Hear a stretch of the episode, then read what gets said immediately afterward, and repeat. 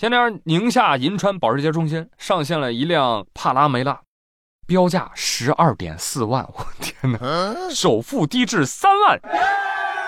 哎，有眼尖的人发现之后就放网上了，立马涌来一堆网友，支付了九百一十一块钱的定金抢购，六个小时预订量五百九十八个订单。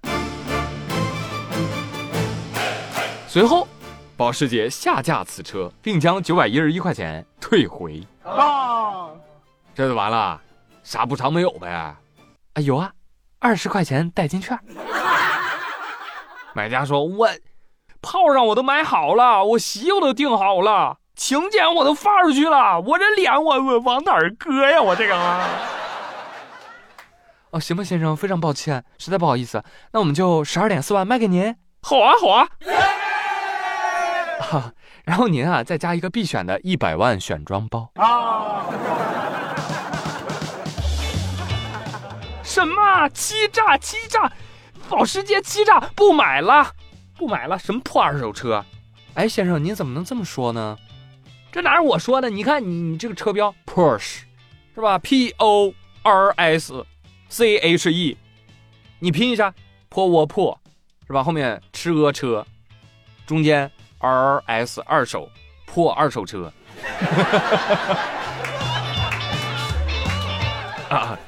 呃，听节目的尊贵的保时捷车主，您不要生气，这只是一个段子。您看，您都有保时捷了，你就让我们酸一酸，乐一乐吧。开玩笑，开玩笑啊！保时捷好车，好车，真的。九幺幺，Dream Car。醒醒。接下来，上期的节目互动话题，哎，问大家有什么推荐的好看的动漫啊，或者一些文化作品。贝贝小姐姐她说：“海贼王好看到爆！”哎，你这个注意价值导向啊，人家现在叫航海王，什么海贼？讲述的是一个立志要成为海王，不是成为一个航海王的男孩，勇闯天涯的故事。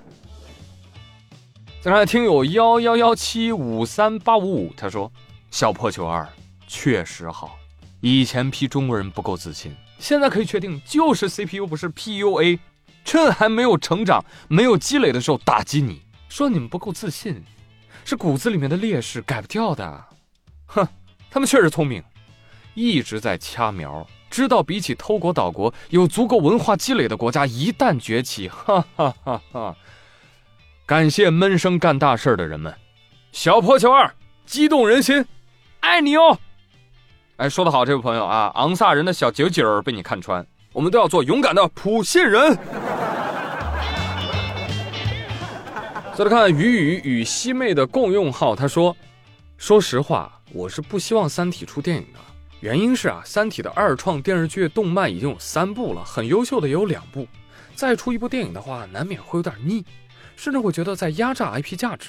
（括弧）不过改编的话可能会好一点，毕竟小破球不也和原著不沾边吗？照样是优秀的作品，主要不要像异化三体一样大翻车就行了。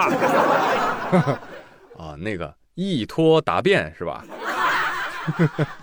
我觉得还行。他说，而且三体的 IP 啊，这几年已经被压榨的够多了。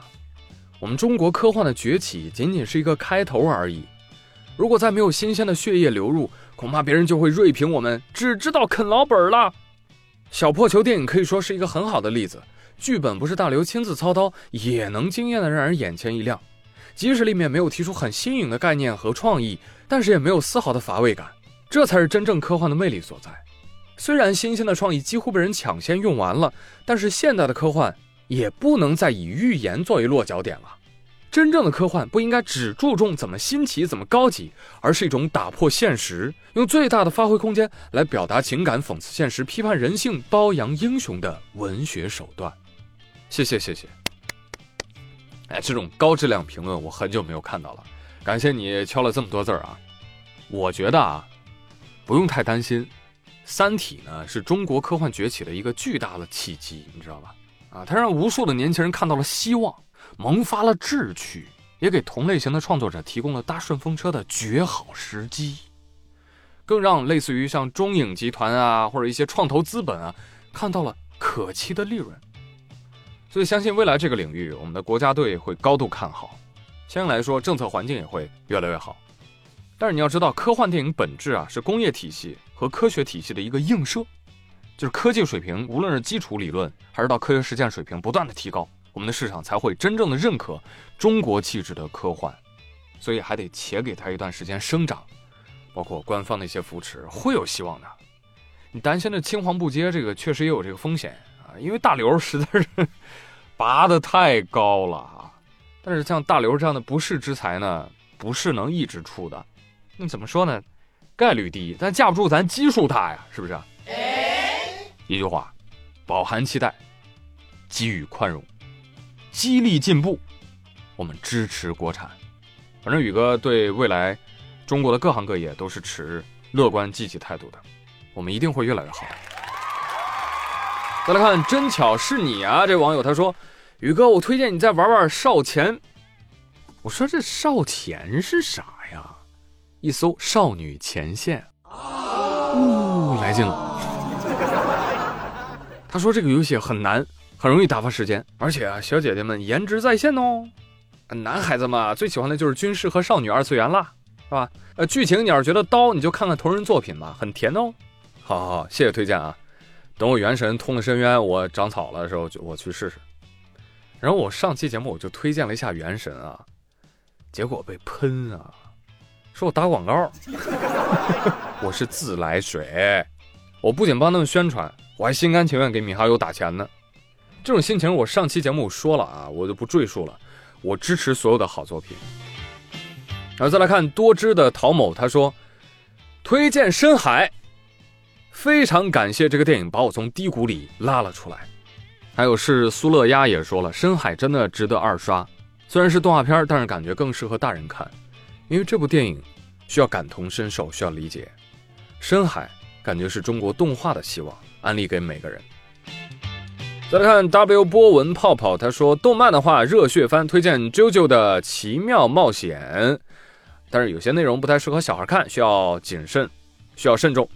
唯美番就是你的名字，搞笑番非人哉万圣街，电视剧嘛，国产呢个人比较推荐底线、猎罪图鉴，海外的话呢就是良医、生活大爆炸、老友记，电影呢我一般都是看国外的，主要是练口语。